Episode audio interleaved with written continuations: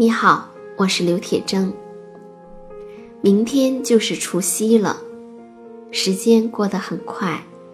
自从二零一三年推出催眠故事会，一转眼已是将近五年的时间，点击量也已经超过了两千万。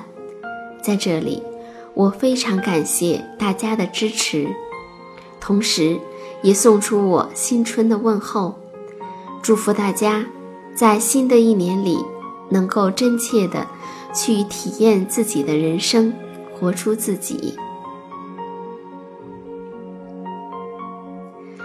我是一名从业十年的心理咨询师，每天在咨询室中听别人来讲述他们的故事，而在催眠故事会里，似乎是我在讲故事，大家。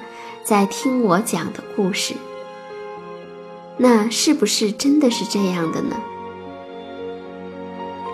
语言是一种符号，它并不是真实存在的东西，但是可以提供人们交流的一个场所。就好像说，当我在说苹果的时候，虽然我的手上没有拿着真正的苹果，但。你知道我在说苹果，苹果这两个字，似乎包含着所有和苹果相关的一切感觉，但同时，它又无法真实呈现苹果所带来的感觉，除非你真正的吃上一口苹果。可是呢，当我们在说文字的时候，又常常是有感觉的，就好像，当你仅仅是听到“苹果”这两个字，而并不是真的有一个苹果在眼前，或是让你咬上一口，也能够产生出某种感觉。譬如说，会有唾液的分泌，甚至会有胃部的感觉。这是因为。你之前曾经吃过苹果，曾经产生过这样那样的感觉，现在就把这些感觉放在了文字里。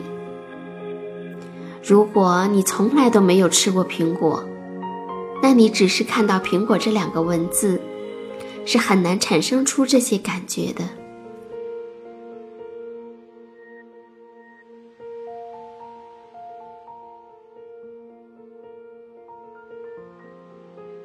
再举一个例子，当我的身体有了某种感觉，这个感觉如果不通过语言把它们讲述出来，别人就没办法知道我的感觉，所以我们就得说，说我冷，我热，我痛。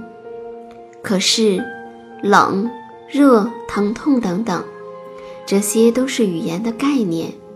他们并不能够完全彻底的表达我的感觉。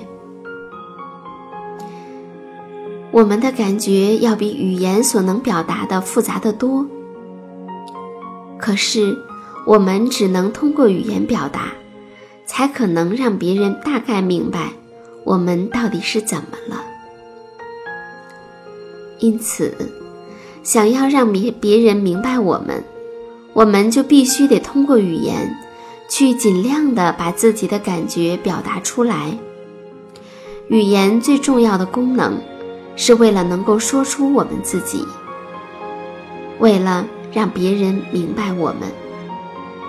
但就像前面说的，文字又并不能够把我真正的感觉全部清晰的呈现出来。于是，在这个地方就有了一个缝隙。当我全身心的去体会我的感受，当我完全与我的感受在一起，我知道我的感觉，但是我说不出来，别人没办法知道我怎么了。而当我试图把我的感觉说出来的时候，别人似乎可以明白我怎么了，但我就没办法再和我的感觉融为一体了，中间。总是阻隔着什么，语言作为一种抽象了的符号，和真实存在的东西是在两个不同的位置的。就好像说，钞票作为符号，印上一百就是一百块，印上一就是一块。但是，一百和一块作为它们本来的、作为纸的存在，它们的价值真的就差一百倍吗？那并不是这样的。作为象征界的符号，钞票有它票面上的价值，但作为本来存在的东西，可以说，它只是一张纸。我们要在这个社会上行走，要跟别人建立关系，必须要进入到语言这个符号中来。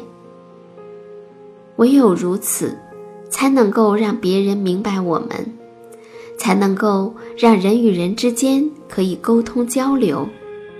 但是，语言作为符号，和真实的感觉是在两个不同的位置的。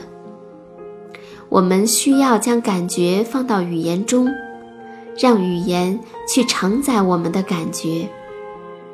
当我说痛苦的时候，如果你也曾经痛苦过，那么你就能够理解说：“哦，你是痛苦的。”如果你从未痛苦过，那么就很难理解说我到底是怎么了。同样的。如果别人说他很快乐，那也只有是在我曾经体验过快乐的感觉的前提之下，我才能够知道说他此刻是怎样的感觉。虽然我的快乐和他的快乐可能并不那么一样，但是所谓的理解，只能是建立在曾经有过的。体验的基础上，所以，当你在听我的催眠故事会的时候，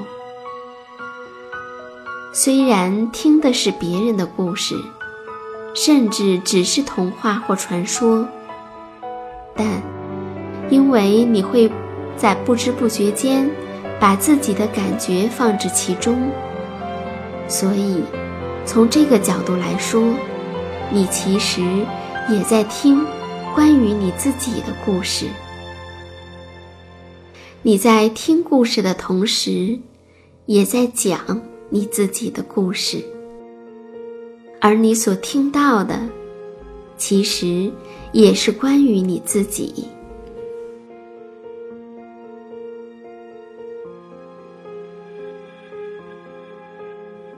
过了除夕，就是正月。又是一个新的开始。在未来的日子里，我们还会一起相伴，来共同讲述关于生命的故事。同时，我还会在上山之声推出新的专辑，欢迎你的收听。最后，再一次祝福大家新春快乐！